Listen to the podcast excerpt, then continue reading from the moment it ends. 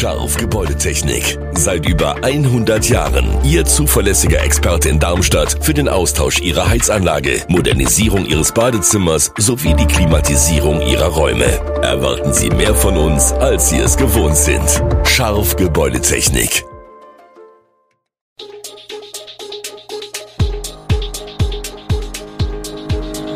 Gude, unser morgendliches News Update.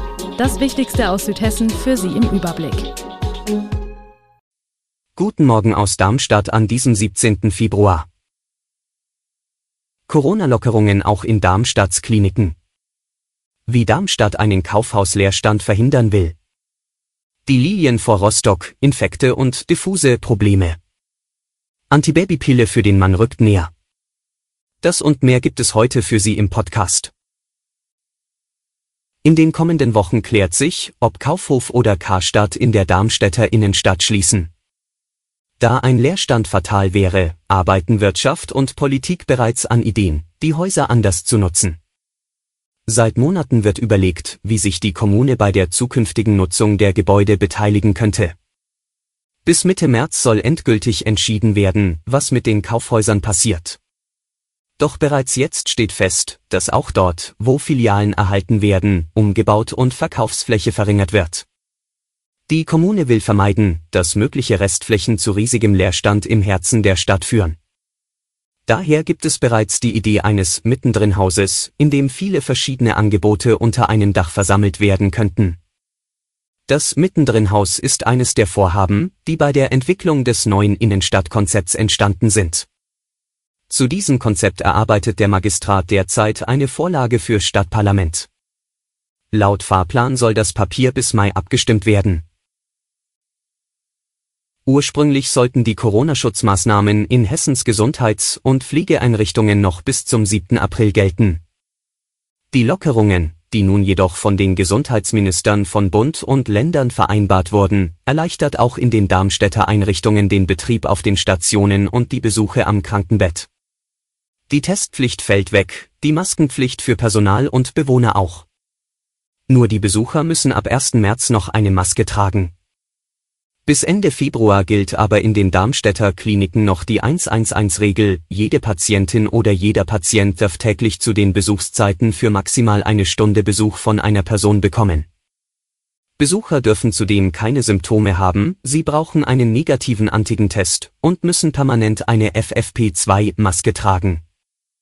Während im Elisabethenstift Besuchstermine per Mail und telefonisch vergeben werden und im Alice Hospital eine Anmeldung am Empfang am Haupteingang möglich ist, wird am Klinikum Darmstadt von den Patienten oder den Stationsleitungen ein Code an den Besuchenden gegeben, mit dem online ein Termin gebucht werden kann.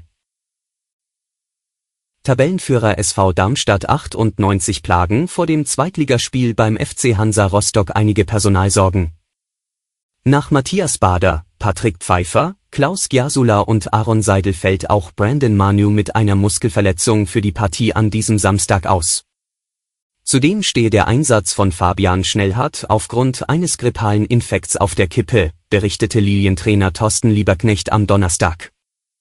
Auch Kapitän Fabian Holland, Yannick Müller und Frank Ronstadt sind angeschlagen und konnten zuletzt nur individuell trainieren. Dennoch wollen die Hessen ihre beeindruckende Erfolgsserie von 19 ungeschlagenen Spielen in der zweiten Fußball-Bundesliga fortsetzen. Unterstützt werden die Lilien dabei von rund 600 Fans, die sich mit einem Sonderzug oder per Auto auf den Weg an die Ostsee machen werden. Sie ist der Traum vieler Frauen.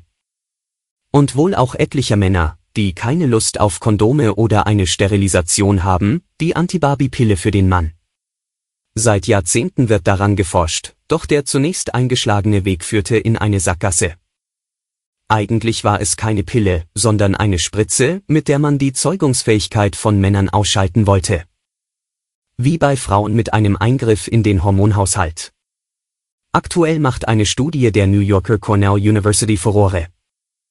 Die Wissenschaftler haben einen Wirkstoff entwickelt, der vom Mann kurz vor dem Sexualverkehr eingenommen werden muss und so die Schwangerschaft der Frau verhindern soll. In Tierversuchen an Mäusen funktioniert es offenbar schon sehr gut.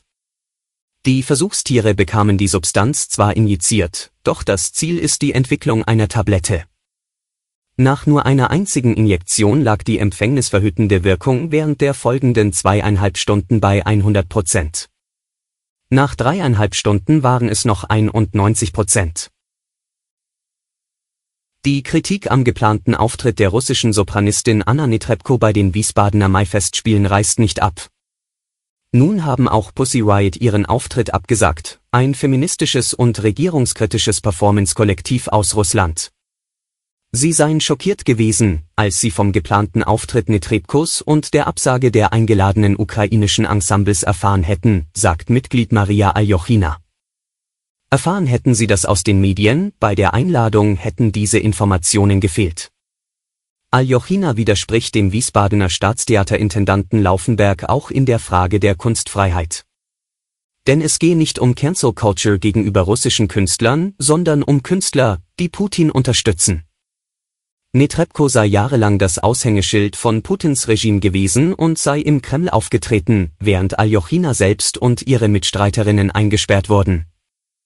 Eine Situation herbeizuführen, in der man sich zwischen ukrainischen Künstlern und Netrebko entscheiden müsse, findet sie zutiefst amoralisch.